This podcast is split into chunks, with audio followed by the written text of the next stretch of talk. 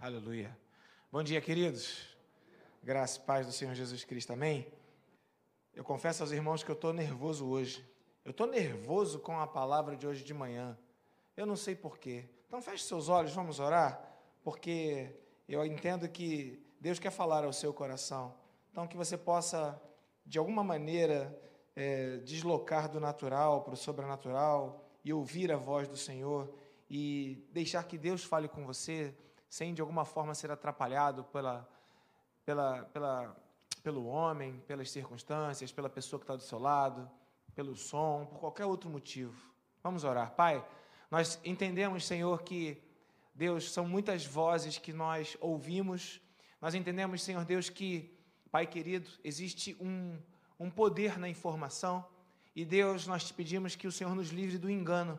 Ó Deus, às vezes a gente ouve falar ó Deus, de notícias, ó Pai, é, nos meios de comunicação, seja na televisão, seja no rádio, e a gente, ó Deus, entende que aquilo é uma verdade, mas, ó Pai, nos últimos dias a gente tem visto que, ó Deus, muita informação, ó Deus, ela não é absolutamente verdadeira, ela é uma informação, ó Deus, manipulada, ó Deus, que nos orienta a uma conclusão, ó Deus, que tem um objetivo, sobretudo, que dá vantagem para quem informa.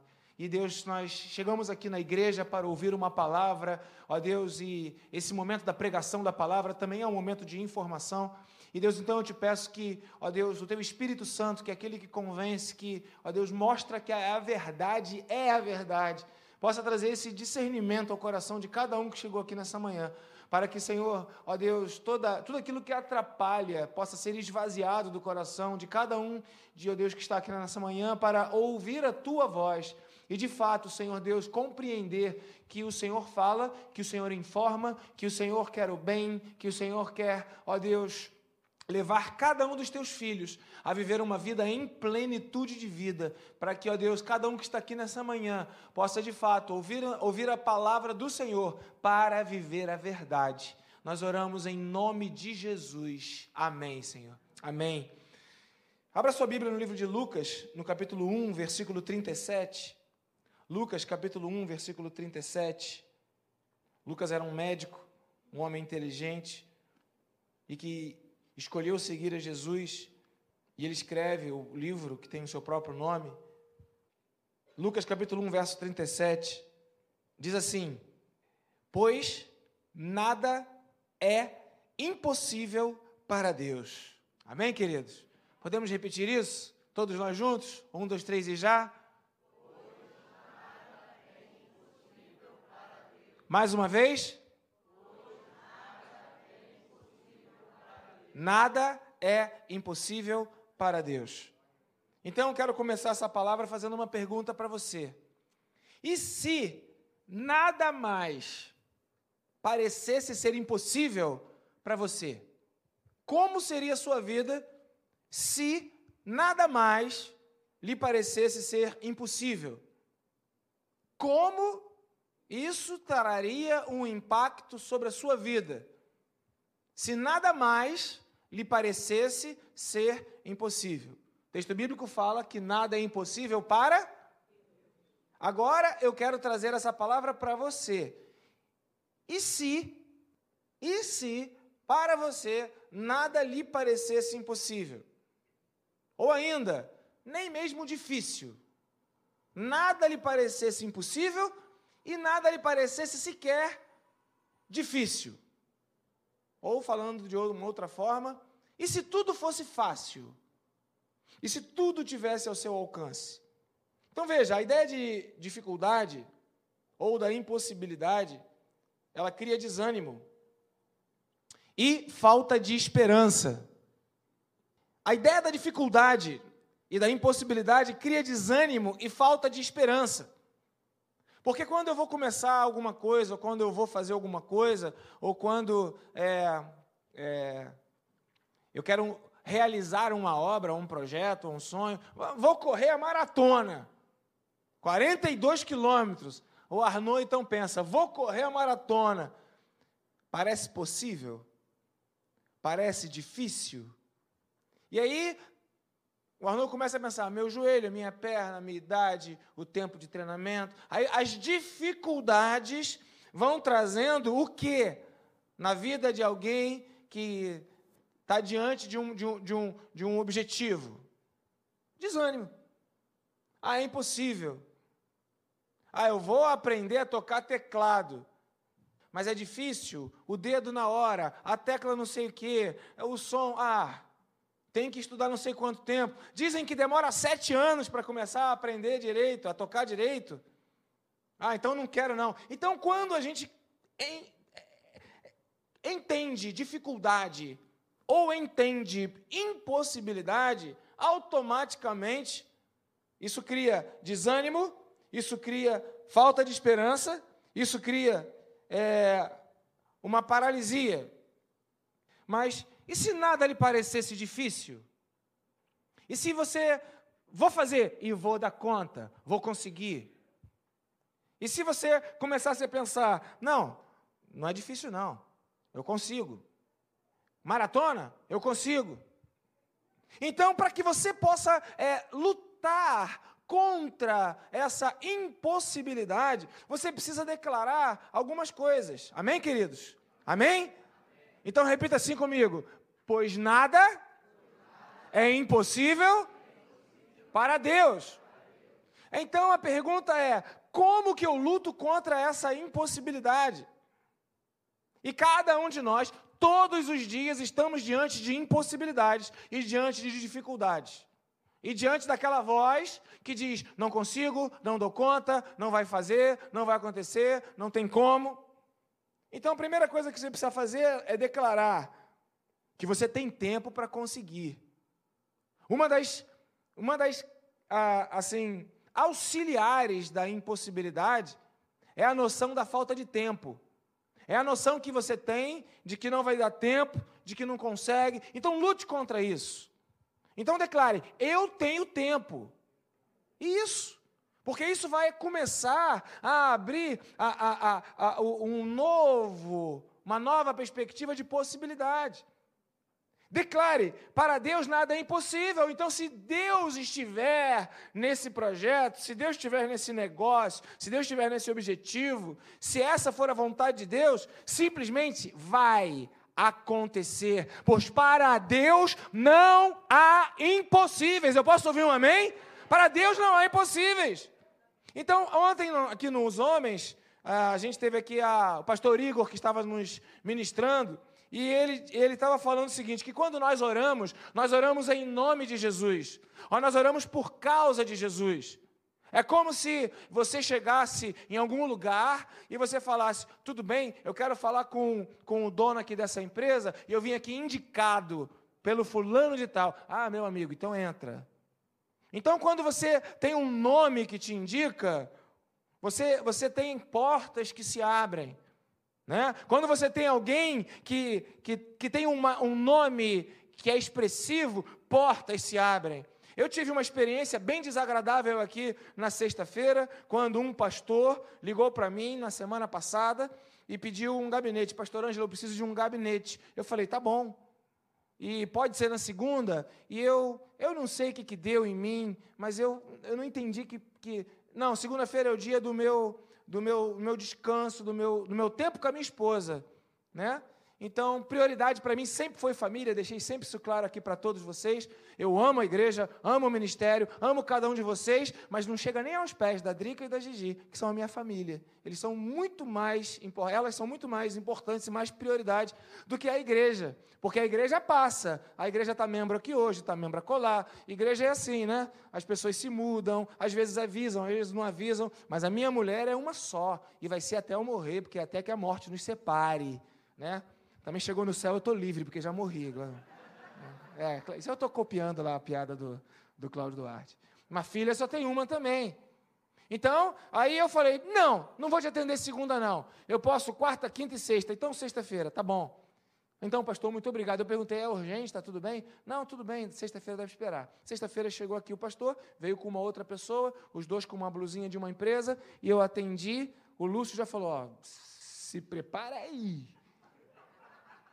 Aí, quando eu desci para atender o pastor que pediu um gabinete, ele queria vender pacote para viagem para Israel. Fato. E quando eu reclamei, ainda falaram: não, porque essa nomenclatura. Eu falei, mas gabinete é um atendimento espiritual. Eu estou aqui para atender uma, uma, questão espiritual e não fazer uma reunião de negócios. E aí o que eu ouvi na, na, na réplica foi: não, nos sete anos que nós temos a empresa, os pastores todos entendem gabinete como reunião, só o senhor entende diferente. Aí, meu amado, aí eu posso dizer para você que quase que o velho homem veio à tona. Mas eu precisei posicionar aqueles dois pastores dizendo: vocês estão errados, começaram mal, estão usando o nome e o título de vocês para conseguir vender negócios. Não, mas se tiver cinco pessoas que viajem, o senhor ganha a passagem de graça. Aí eu falei: tá, eu também trabalho com negócio. Então vamos raciocinar aqui juntos? Vamos lá? Cinco irmãos da igreja viajam, eu ganho a minha de graça. Então o irmão da igreja vai ter que pagar a passagem dele, vai ter que pagar o lucro de vocês, ainda vai ter que pagar a viagem do pastor. Eu vou sangrar a ovelha? O meu ministério é abençoar a ovelha, eu vou tirar da ovelha. É isso? Eu vou ter uma vantagem da ovelha. Eu vou negociar para você ganhar e para eu ganhar, para a ovelha ficar no prejuízo. Sabe, irmãos, por pouco eu não botei para correr. Aí eu entendi, não, não, eu sou nova criatura. Aí eu respirei. Aí depois fiquei ainda uns 40 minutos conversando, deu tudo certo. Eles foram embora pedindo desculpa o corredor inteiro e eu consegui exercer um espírito de mansidão. Porque quando o nome é usado de uma forma distorcida, quando o nome é usado de uma forma equivocada, o nome, ele não vai abrir as portas que se pretende abrir. Então, quando eu peço para Deus que Ele acabe com alguma impossibilidade, e eu peço no nome dEle, tem que ser algo que agrade a Ele tem que ser algo que ele apoie, tem que ser algo que ele, é, é, ele, ele tenha o um aval. Imagina, o irmão está lá no Musema, e aí a milícia constrói um apartamento, e o irmão fala: Glória a Deus, Deus me abençoou, conquistei minha casa própria tudo irregular, sem documento, num terreno impróprio, um material sem fiscalização, tudo errado. Quando cai o imóvel, ah, o diabo destruiu. Irmãos, não foi nem Deus que deu, nem o diabo que destruiu. Isso é o reino dos homens que traz confusão. Agora entenda: tem muito crente que está dentro da igreja que está pedindo para Deus abençoar, para tirar a impossibilidade que Deus não quer tirar. Que Deus não vai tirar. Porque são impossibilidades que não estão dentro do propósito de Deus para a sua vida. E você quer usar o nome para conseguir a coisa errada. Eu acho que isso é crime, né? Quando eu uso o nome em cima de uma coisa errada. É estelionato? Tem falsidade ideológica? São vários. Então veja, eu quero usar o nome para o que não presta. É complicado isso. Então é uma falta de ética, é uma falta de zelo, é uma falta de entendimento de quem é Deus. Pedir para Deus, para Deus abençoar aquilo que Ele não quer abençoar. Eu acho estranho quando pastores de comunidade, isso é comum dentro de, de, de uma comunidade, quando um bandido, ou um marginal, ou um meliante, o nome que você quiser dar, ele vai até a igreja, pastor, ora por mim, que eu estou saindo agora para trabalhar, e eu quero que o Senhor, o Senhor Deus me proteja. Pastor Igor estava ministrando aqui ontem e ele estava dizendo: Não, eu estava conversando com uma pessoa da minha faculdade, ela é homoafetiva, tem esse, essa tendência homoafetiva, ela é, ela é, é lésbica, ela é, é homossexual, e ela estava dizendo que, ai, graças a Deus, Deus tem me abençoado e as mulheres que eu tenho pego têm sido mulheres que não têm enchido o meu saco. Uma mulher orando a Deus. Então presta atenção, querido. Deus não vai botar o nome dele naquilo que ele não quer para a sua vida. Não vai, não vai, não vai, não vai. Ainda vai ficar irritado. É o caráter de Deus. É o aborrecimento de Deus. Então, para Deus, nada é impossível. Não te dá o direito de que você entenda que agora você vai poder todas as coisas no nome de Jesus mas que são coisas que Jesus não quer para a sua vida, não aprova para a sua vida, não está é, é, condizendo com aquilo que é o plano e propósito de Deus para cada um de nós. Deus não vai fazer, não vai. Então, quando você está diante de uma impossibilidade, e você vai clamar ao nome, o nome que é sobre todo nome, o nome que é mais poderoso de todos os nomes, o nome que resolve, que define, que pisa na cabeça do diabo, você não pode pedir para esse nome de maneira leviana, de maneira equivocada, de maneira irresponsável, que por causa do nome você consiga aquilo que lhe parece impossível, mas que Deus não abençoa e não quer, porque é por causa dele que você está conseguindo. E ele, então, vai dar o jeito dele, mas tem que ser a coisa da forma dele, do modelo dele, do formato dele, que ele aprove, que ele queira. Então, quando eu peço algo em nome de Jesus, eu preciso entender: Jesus está aprovando isso? Jesus, eu, eu, eu, tenho o aval de Jesus, então a Bíblia fala que se eu pedir alguma coisa crendo, se essa coisa que eu pedir for da vontade do Pai, eu vou receber. Eu vou receber. Não há nada impossível para Deus, absolutamente nada. O que Deus não vai fazer é abençoar pecado.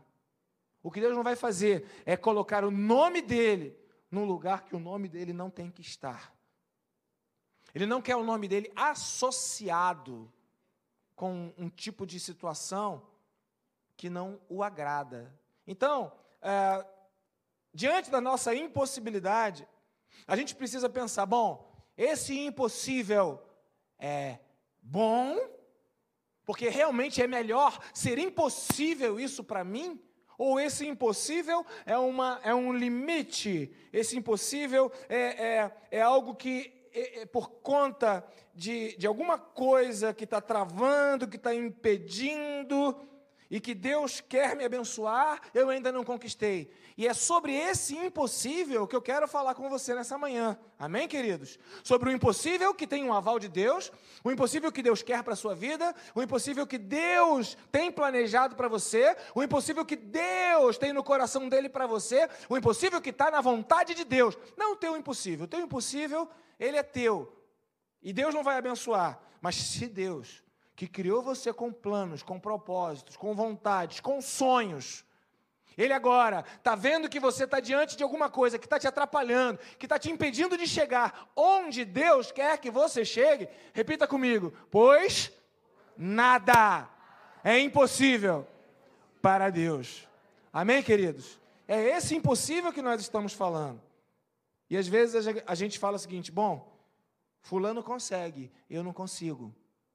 Fulano deu conta, eu não deu conta. E você se diminui. Mas se é possível para fulano, por que, que você se diminui? Por que, que você acha que você não dá conta? Sendo da vontade de Deus, sendo da direção de Deus, sendo o plano de Deus, se alguém conseguiu, por que, que você acha que não consegue?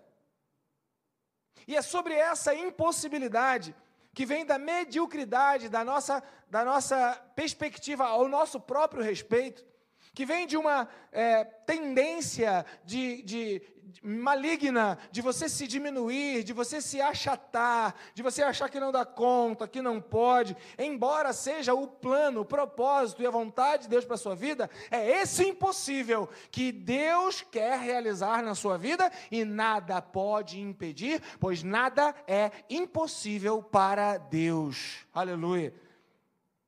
Então vamos lá. Estamos num tempo de autoridade e graça. A gente sabe que a autoridade fala de uma capacitação, de um empoderamento, de uma força que a gente tem e recebe. E graça fala de, de alguma coisa que a gente recebe, não porque merecemos, porque somos melhores, porque somos bons, mas porque somos amados. Mas porque Deus escolheu nos amar. Então, eu tenho uma autoridade que me foi concedida não pelo mérito que eu tenho, não por aquilo que eu sou capaz, mas porque Deus me amou e escolheu abençoar a minha vida com aquele grau de autoridade porque Ele quer.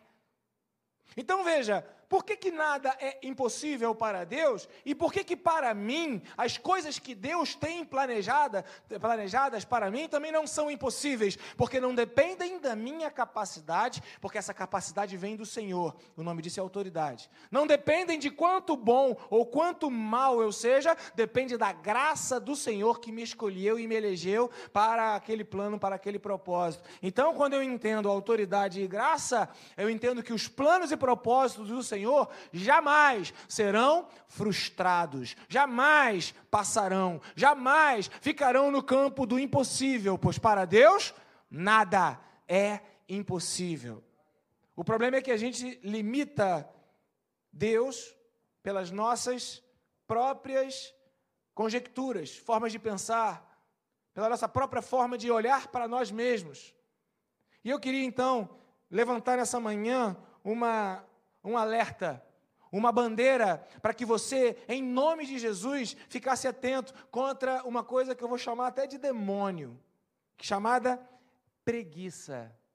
Vira para o seu irmão e fala assim para ele: preguiça. É, isso ofende, né? Preguiça é uma palavra perigosa. Preguiça. No dicionário é aversão ao trabalho. Automaticamente, todo mundo que ouve essa palavra fala: não sou não. Não tenho não. É automático. Você ligou o modo de defesa. Quem joga videogame aqui, né? Você ligou o seu escudo de defesa. Preguiça? Não tenho não. Então eu quero dizer para você que essa palavra foi algo que Deus ministrou ao meu coração e eu me vi preguiçoso. Então, não é uma palavra que eu estou pregando para você, é uma palavra que eu estou pregando para mim mesmo e entendendo que aquilo que Deus ministrou sobre a minha vida pode ser que abençoe você. Amém? Amém, querido? Então não estou te chamando de preguiçoso, estou reconhecendo, eu sou preguiçoso. Ok? Talvez se você olhar a minha agenda, você vai falar, pastor, não é não. Mas eu vou falar, Deus me falou que eu sou. Então a minha agenda diz uma coisa, o meu Deus fala outra. Os meus horários dizem uma coisa, Deus fala outra. Então eu estou pregando para mim aquilo que Deus ministrou no meu coração: preguiça, aversão ao trabalho, ócio, vadiagem, estado de prostração e moleza. Estado de prostração e moleza. A preguiça está ligada à lentidão, está ligada à procrastinação ou até mesmo à negligência. Não fazer o que tem que ser feito. A preguiça impede, bloqueia, causa intimidação diante de projetos, sonhos, objetivos. A preguiça faz com que você não faça. A preguiça dirá claramente: isto é difícil demais, isto é impossível. Mas no, no louvor dessa manhã, a inspiração de Deus aqui para Drica foi: eu quero me esvaziar de mim. Pastor Lúcio, quando subiu aqui após o louvor, ele citou essa parte do coro. Eu quero me esvaziar de mim. Então, se há preguiça, ela vai ser esvaziada de mim nessa manhã, em nome de Jesus Cristo. Por quê? Porque ela não é boa. Teve um camarada chamado Gregório Magno, no século VI. Ele fez uma mensagem em cima das epístolas de Paulo. Ele foi um papa. E essa mensagem, ele criou um, uma mensagem, o título dela era Os Sete Pecados Capitais. Gula, comer mais do que precisa. Outro pecado capital, a luxúria. Não sabe o que é a luxúria, não? A luxúria anda de mão dada com adultério, a luxúria anda de, de mão dada com o sexo antes do casamento. A luxúria anda de mão dada com a pornografia. A luxúria anda de mão dada com um apetite sexual insaciável. Avareza, ira, ira. Ah, mas a Bíblia diz irai-vos, mas não pequeis. Mas ela também diz que não se põe o sol sobre a vossa ira. E se hoje você está num dia de sol e tem ira, e amanhã você está num dia de sol e tem ira, e no outro dia você está num dia de sol e tem ira, a Bíblia já não te permite mais ter ira. Você é um iracundo, você está em pecado. É. Aquilo que a Bíblia fala é uma, é uma exceção e não um ato contínuo, que se repete e que não acaba nunca. O nome disso é ser uma pessoa iracunda, sem o domínio do Espírito. Soberba, e tem um monte de pobre soberbo Soberba não está ligada a dinheiro, Soberba não está ligada aonde você mora, soberba está ligada a um estado do coração. Sair daquele emprego porque o meu patrão me mandou abrir a porta. Poxa, mas você é auxiliar de serviços gerais, mas eu não fui contratado para abrir a porta. Soberba. Inveja. Inveja é a incapacidade que você tem de ficar feliz com a vitória do outro. É a incapacidade que você tem de ver o outro progredir, de ver o outro melhorar, de ver o outro crescer. E isso te causa algum tipo de incômodo. Isso te causa um desconforto. O nome disso é inveja. E por fim, a preguiça, que é esse estado de prostração e moleza. Então, Gregório ele pega essa palavra capital e é uma expressão do latim capu. Quem tem carro sabe que o motor fica debaixo do capu. E por que, que o nome daquele é capu? Porque o capu significa aquilo que é mais importante, aquilo que é o cabeça, aquilo que lidera, aquilo que é o mais valioso.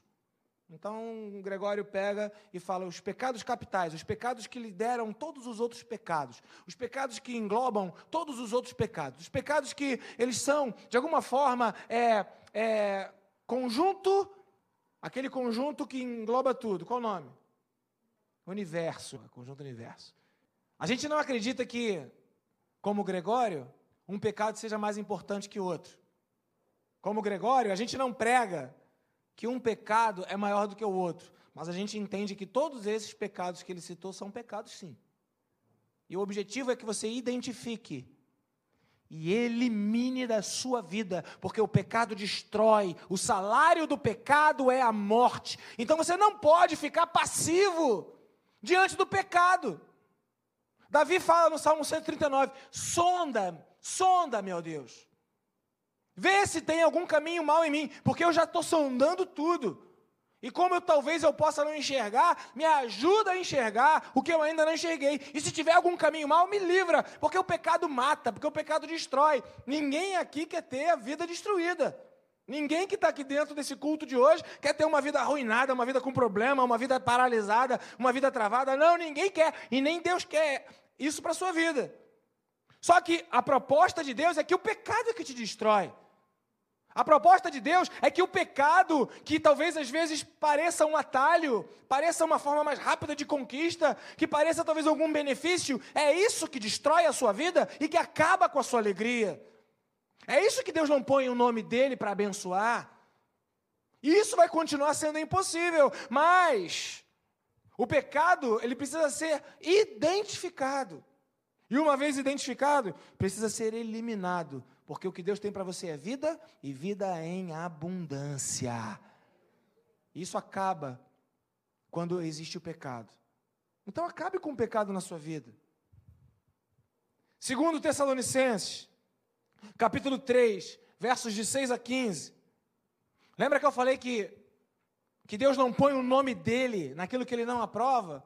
Porque Deus ele é seletivo. Deus ele é seletivo. Ele não anda com qualquer um.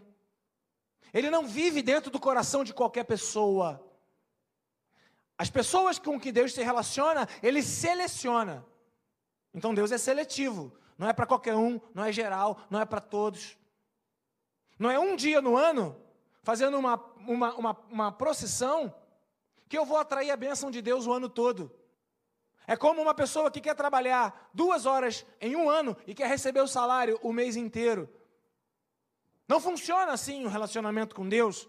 Não é algo que eu, não é domingo eu vir à igreja e achar que durante toda a semana eu vou estar ganhando os benefícios do meu relacionamento com Deus. É algo que precisa de uma caminhada contínua. Eu preciso de Deus comigo. Deus comigo. Então Paulo escreve para os Tessalonicenses e fala: "Irmãos, em nome do Senhor Jesus Cristo, nós lhe ordenamos que se afastem. Espera aí, mas Deus está me mandando me afastar de outras pessoas? Está aqui, queridos. Ordenamos que se afastem de todo irmão que vive na preguiça. Então vai ter irmão que vive na preguiça. Coloca a mão sobre o seu queixo e faz essa pergunta: Acaso seria eu, mestre? A pergunta de Judas. Ah, eu estou sozinho na igreja, ninguém me dá atenção, ninguém fica perto de mim. Tu é preguiçoso? A Bíblia manda se afastar de você mesmo, vai continuar sozinho. Não adianta reclamar da igreja, não adianta reclamar do pastor, não adianta reclamar do irmão, porque a Bíblia fala que você tem que ficar sozinho mesmo. Afastem-se de todo o irmão, e é irmão, é, é irmão, não é mundano, não, é irmão, é crente, está na igreja, mas eu tenho que me afastar dele, porque ele vive ocioso, e não conforme aquilo que receberam de nós, Paulo, da tradição, o jeito que tem que ser, pois vocês mesmos sabem como devem seguir o nosso exemplo, porque não vivemos, isso aqui é sinônimo de preguiça, não vivemos como gente preguiçosa. Quando estivemos entre vocês, verso 8, eu vou ler até o 15 nem comemos coisa alguma à custa de ninguém. Opa, opa, opa, opa. Pelo contrário, trabalhamos arduamente e com fadiga, dia e noite. Então presta atenção, o que, que Paulo está dizendo aqui? Que tem irmão que quer comer, mas que não quer trabalhar. Tem irmão que é preguiçoso, que vem para a igreja e se apresenta como uma vítima, como um desgraçado, como um infeliz, como uma vítima da sociedade, como um abandonado pelo mundo, como um destruído pela história da sua própria vida. Irmãos, pelo contrário, nós trabalhamos arduamente, e não foi aquele trabalho legal, não. Foi um trabalho que causou fadiga. Sabe o que causa fadiga? Que cansa né? dia e noite, para não sermos, de alguma forma, pesados, porque o preguiçoso, querido, o preguiçoso é pesado. O preguiçoso é pesado. Ele pesa na vida de quem não é preguiçoso. O preguiçoso é pesado. Então Paulo fala: Eu não quero ser pesado na vida de vocês. Irmãos, eu tenho 50 anos de idade. Essa igreja foi fundada há 18 anos atrás. Eu já penso na minha aposentadoria para não atrapalhar a igreja. Quem vai ser a igreja? Não sei, não sei se vocês vão estar aqui. Mas seja quem for, a pessoa que estiver aqui, eu não posso ser pesado para a igreja. Não posso. Então eu trabalho para isso. Ah, faz, tem, tem fadiga sim, cansa, cansa. Incomoda? Incomoda. Me meti numa outra faculdade agora, estou no segundo ano de ciências sociais. Aí é à distância. Mas tem que ler, irmãos. Tem que fazer prova, irmãos. Incomoda. Naturalmente eu não preciso, mas eu estou me afadigando agora para ganhar depois, porque o espírito de preguiça não pode fazer parte da minha vida. E mesmo assim Deus está me chamando a atenção e eu estou compartilhando com os irmãos essa palavra. Então Paulo diz: para não sermos pesados a nenhum de vocês. Verso 9. Não porque não tivéssemos tal direito. Paulo, como líder da igreja, ele tinha direito, mas mesmo assim, para que não, para que nós nos tornássemos um modelo para ser imitado por vocês. Então eu vou trabalhar, eu vou mostrar como é que é, eu tenho direito, mas não abro mão para poder ser um modelo. Liderança por exemplo. Verso 10 quando ainda estávamos com vocês, nós demos a seguinte ordem: dois pontos. Se alguém não quiser, se alguém não quiser, não quer trabalhar, não come. Simples assim. Ah, pastor, não tem trabalho. Hã? Não tem trabalho? É, pastor, eu quero trabalhar quatro horas por dia. O split da minha sala pode ser de 18 mil, que eu mantenho na temperatura de 21 graus. A minha poltrona, pastor, precisa ser aquela poltrona, porque eu tenho uma dorzinha aqui nas costas, então eu preciso que seja aquela poltrona ortopédica. Né? Como a tela do computador não enxergo bem, precisa ser uma tela de 32 polegadas, e eu quero também um protetor de tela específico, que só vende na Alemanha. Então eu vou trabalhar, e não, não as condições que eu preciso para trabalhar. Como é que eu vou trabalhar, pastor, tendo que pegar um ônibus e andar três minutos por essas ruas perigosas do Rio de Janeiro? Eu preciso trabalhar num lugar que tenha ônibus, que o patrão me pegue em casa e me leve e me deixe lá na porta. Então não tem trabalho, porque não tem um trabalho que o soberbo quer. Não tem um trabalho que aquele que não quer trabalhar não aceita. Mas trabalho tem, irmãos. Trabalho tem. Trabalho tem. Meu pai seu rock. quando ficou desempregado, começou a fazer joelho dentro de casa. Trabalho tem. Não tem o trabalho que você quer. Não tem o trabalho que o preguiçoso quer. Porque o trabalho do preguiçoso é um trabalho que, que, que, não, que não é trabalho. Então presta atenção: aquele que não trabalha, não coma. Uma das coisas que eu falo aqui na igreja, e que eu ensino, e tenho ensinado para o Lúcio e para Evelyn, que são líderes da sala de oração, é o seguinte: pode não ter ninguém na igreja, trabalhe como se a igreja estivesse lotada. Pode não vir ninguém, faça o seu melhor. Por quê? Porque Deus honra aquele que trabalha. Deus abençoa o que trabalha. Eu trabalho para Deus. Os resultados são da responsabilidade de Deus. E Deus vai honrar o trabalho. Agora, se eu trabalhar para os resultados, ah, não tem ninguém, ah, não veria, ah, não quero mais não. Ah, não vou fazer mais não. Ah, sair daqui até lá para ganhar 100 reais, ah, não compensa. Aquele que não trabalha também não coma. Pois, quem não trabalha tem uma característica, irmãos. Quem não trabalha tem uma característica. Pois ouvimos que alguns de vocês estão ociosos, são preguiçosos, não trabalham. Aí faz o quê? Se mete na vida dos outros. Característica de quem não trabalha: se intrometer na vida dos outros. Mesa da Santa Ceia os discípulos todos juntos? Acaso sou eu, mestre? Quem é ocioso? Quem não trabalha? Se mete na vida de quem trabalha. Na igreja, irmãos, tanta gente que não trabalha na igreja e fica se metendo no trabalho que o outro faz. Ah, porque não faz direito. Ah, porque faz mal. Ah, porque não sei o quê. Ah, porque está caro. Ah, porque está barato. Ah, porque está feio. Ah, vai lá e faz. Vai lá e faz. Porque quem não trabalha se intromete na vida alheia. Verso 12. A tais pessoas ordenamos, exortamos, Paulo aqui grita, né, no que ele escreve, que trabalha tranquilamente. Trabalha tranquilamente e come o seu próprio pão. Verso 13. Quanto a vocês, irmãos, nunca se cansem de fazer o bem. 14. Se alguém não obedecer a nossa palavra por essa carta, olha só, é isso mesmo que a Bíblia está dizendo? Olha aí. Se alguém não está obedecendo essa palavra, marca. Está vendo o que a Bíblia manda você fazer com um preguiçoso? Marca ele. Marca ele. Não se associe com ele. Sabe para quê? Para ele ser curado, se sentir envergonhado. Para ele falar: tem alguma coisa errada comigo.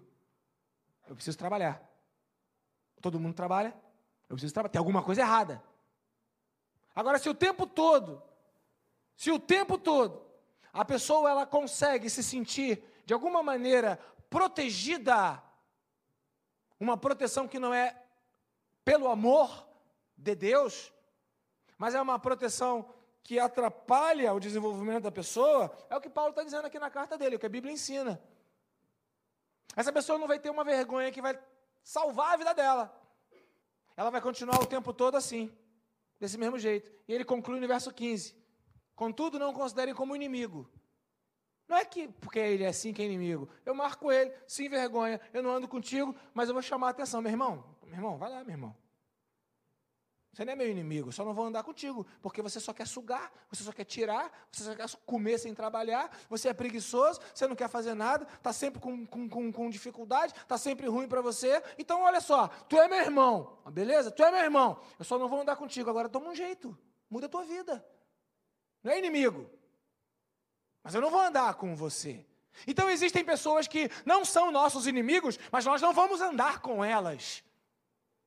Tem pessoas que não são nossos inimigos, são nossos irmãos, mas eu vou marcá-los para não me associar com elas. Mas eu preciso dizer para ela por que, que eu não me associo com ela, querido. Eu não me associo contigo por causa disso. Foi o que eu fiz com os pastores que vieram aqui vender produto e usaram o título de pastor. Meu amado, vocês começaram errado, fizeram mal, usaram o título de pastor para vender produto. Isso é deslealdade com a missão que o título pastor representa na sua vida. Não faça isso. Contudo, trate eles como irmão. Até cafezinho eu dei. Talvez no passado a gente tivesse até saído no tapa, irmãos. Mas Deus faz coisas maravilhosas nas nossas vidas. Amém. Então preste atenção, eu preciso saber que a preguiça, ela é um demônio que precisa ser expulso da minha vida e colocado para fora, porque muitos cristãos têm orado para Deus fazer coisas, para Deus agir, para Deus mover, para Deus acontecer, para Deus, mas não fazem nada pela sua vida porque são preguiçosos, porque são cansados. E uma das características do, da preguiça é justificar com doença, justificar com o passado, mas eu quero me esvaziar das prisões do passado. Uma das características da preguiça é arrumar, de alguma forma, um jeito de deixar você no mesmo lugar que você está. Mas aí você vem para a igreja e Deus, que quer que você chegue aonde não chegou, que você faça o que você ainda não fez e que você conquiste o que você ainda não conquistou, porque Deus quer te dar vida e vida em abundância. Deus fala contigo: vamos lá, trabalha, Trabalha. Então, como você faz diante da palavra do Senhor? Provérbios capítulo 13, verso 4. E depois, na sequência, verso, capítulo 21, 25 e 26. A característica do preguiçoso. O preguiçoso deseja. Porque todos nós temos sonhos. Todos nós queremos coisas. O preguiçoso deseja também. Ah, quem me dera ter uma casa própria. Quem me dera ter um carro, quem me dera ter uma namorada, quem me dera viajar, quem me dera ler a Bíblia toda, quem me dera ser é, participante do ministério da igreja. O preguiçoso deseja, mas não consegue. Não consegue. Então presta atenção. Eu estou tirando um pouquinho o foco da questão de justificar a, a, a, a não possibilidade para Deus, porque para Deus nada é impossível. E se tem alguma coisa impossível na sua vida, ou é porque Deus não quer, ou porque você não está fazendo o que precisa fazer. Porque a vida que Deus promete é vida em abundância, é vida plena, é vida máxima, é vida 100%, não é merreca de vida, não é pedaço de vida, não é pseudo-vida, é vida integral, é vida completa, é vida inteira, é vida que não vai desapontar. Então, eu tenho desejos. Esses desejos são da vontade do Senhor? Em nome de Jesus, eles vão acontecer, porque para Deus nada é impossível. Mas se não estão acontecendo, é por quê? Porque os desejos do diligente são amplamente satisfeitos. Amplamente satisfeitos. Mas o desejo do preguiçoso não é. O preguiçoso só deseja, mas não consegue nada. Provérbios 21. O preguiçoso morre de tanto desejar. Eu quero, eu quero, eu quero, eu quero. Trabalha, irmão. Preguiçoso só morre tanto desejar. E nunca, nunca morre de botar as mãos no trabalho. 26. O dia inteiro ele deseja. O dia inteiro. Só tem vontade. Eu quero, eu tenho necessidade, eu tenho desejo, eu, tenho, eu preciso, eu gostaria tanto, a minha vida é tão ruim, eu precisava tanto, eu queria tanto, mas ele deseja, mas e mais, e mais. Não consegue nada. Agora, o justo, o que é o justo? O justo é o que faz o que precisa ser feito. O que trabalha, que é o diligente, ele não só tem para si, como ainda tem para repartir. Hebreus capítulo 12, versículo 1. Nós temos uma grande nuvem de testemunhas. Nós estamos rodeados por ela. E essa música, que é uma música que foi inspirada por Deus para a mensagem de hoje, porque a Drica não sabia que eu ia pregar, pastor Lúcio não sabia o que eu ia falar, fala: livre-se de tudo que te atrapalha. Eu quero me esvaziar de mim e de tudo aquilo que me atrapalha. É igual. Deus está falando, está testificando nessa manhã que tem coisa que está atrapalhando a vida do povo que Ele ama, do povo que se chama pelo seu nome, do povo que Ele escolheu para ser o povo mais feliz da terra tem coisa que atrapalha, tem coisa que precisa ser jogada fora, tem coisa que não tem que continuar, mas quem tem que jogar fora é você. Quem tem que abrir mão é você. Quem tem que jogar no lixo é você. Quem tem que abrir mão da preguiça é você. 1 Tessalonicenses, capítulo 4, verso 11 e 12.